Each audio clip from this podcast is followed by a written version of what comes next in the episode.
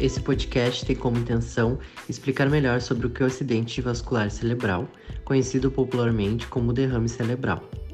Ele pode ser dividido em dois tipos: o acidente vascular cerebral isquêmico, que é o mais comum e é causado pela falta de sangue em determinada área do cérebro, decorrente da obstrução de uma artéria. Ou então, o acidente vascular cerebral hemorrágico, que é causado por um sangramento devido ao rompimento de um vaso sanguíneo no cérebro.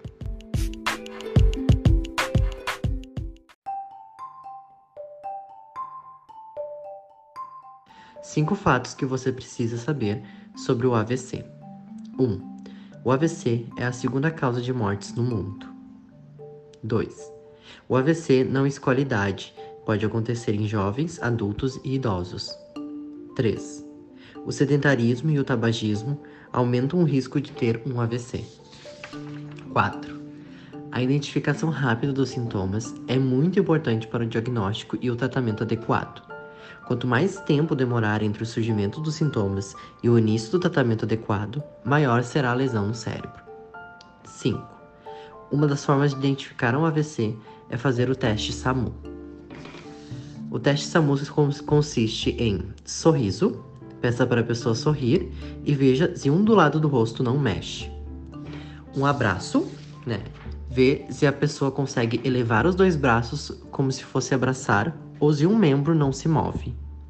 Com a música, que é veja se a pessoa repete ou o pedacinho da música ou se enrola as palavras. E urgente é então chamar uma, uma ambulância ou vá a um ponto de atendimento especializado.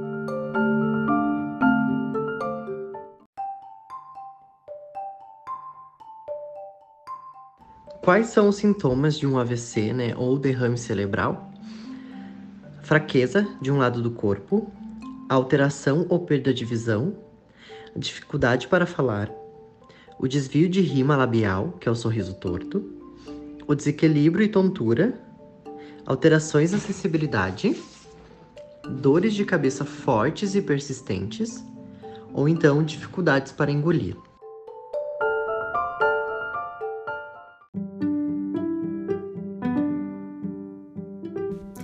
O que podemos fazer para prevenir um AVC?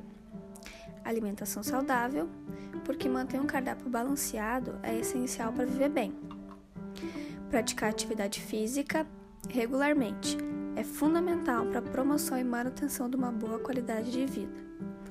Controlar os níveis de pressão arterial, glicemia e colesterol, porque o coração é um órgão que não costuma dar sinais de cansaço no início dos males que podem atingi-lo é o acúmulo de maus hábitos de uma vida de poucos exercícios e alimentação com problemas que vão surgindo, surgindo um probleminha aqui, outro ali e um dia ele falha. Só para termos uma ideia, entre as pessoas que passaram pelo programa de check-up do Einstein, 95% das mulheres e 93% dos homens manifestaram risco de desenvolver algum distúrbio cardiovascular. Parar de fumar.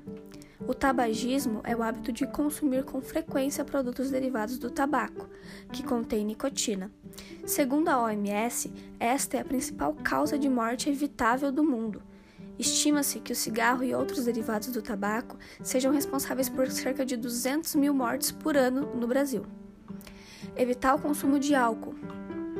Quem bebe demais triplica as chances de reconhecer as licenças médicas aumenta em cinco vezes os riscos de acidente de trabalho e em oito vezes a utilização de diárias hospitalares. Evitar o excesso de gordura corporal, porque a obesidade está associada com o aparecimento de diversas doenças crônicas, entre elas diabetes, hipertensão, dislipidemias e câncer.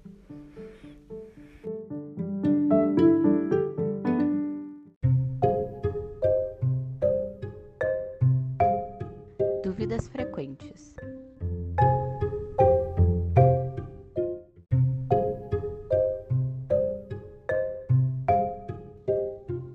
O que fazer quando identificarmos que alguém está tendo um AVC? Alguma recomendação imediata? Então, Ao identificar os sintomas de um AVC, o ideal é acionar o serviço de urgência de referência o mais breve possível, pois quanto mais rápido o atendimento for iniciado, melhor será o tratamento e desfecho do quadro e menor será a probabilidade de sequelas.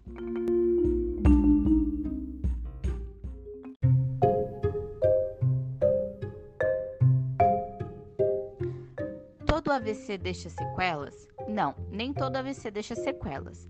A evolução do AVC é muito individual. Tem pacientes que não apresentam sequelas e tem pacientes que apresentam sequelas de leves a graves. As sequelas também dependem do tamanho e da área cerebral afetada. Por isso é muito importante procurar atendimento médico assim que os sintomas aparecerem. Quanto mais o tempo passa, mais a chance de ficar com sequelas.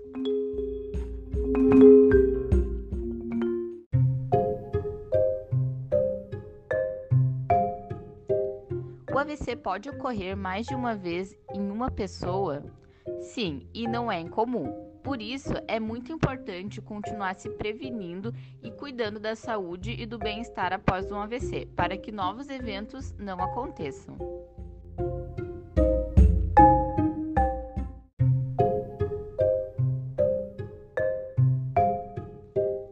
Jovens podem ter AVC? Sim, apesar de ser mais comum e conhecido na população idosa, o AVC pode ocorrer em qualquer idade e em qualquer momento da vida.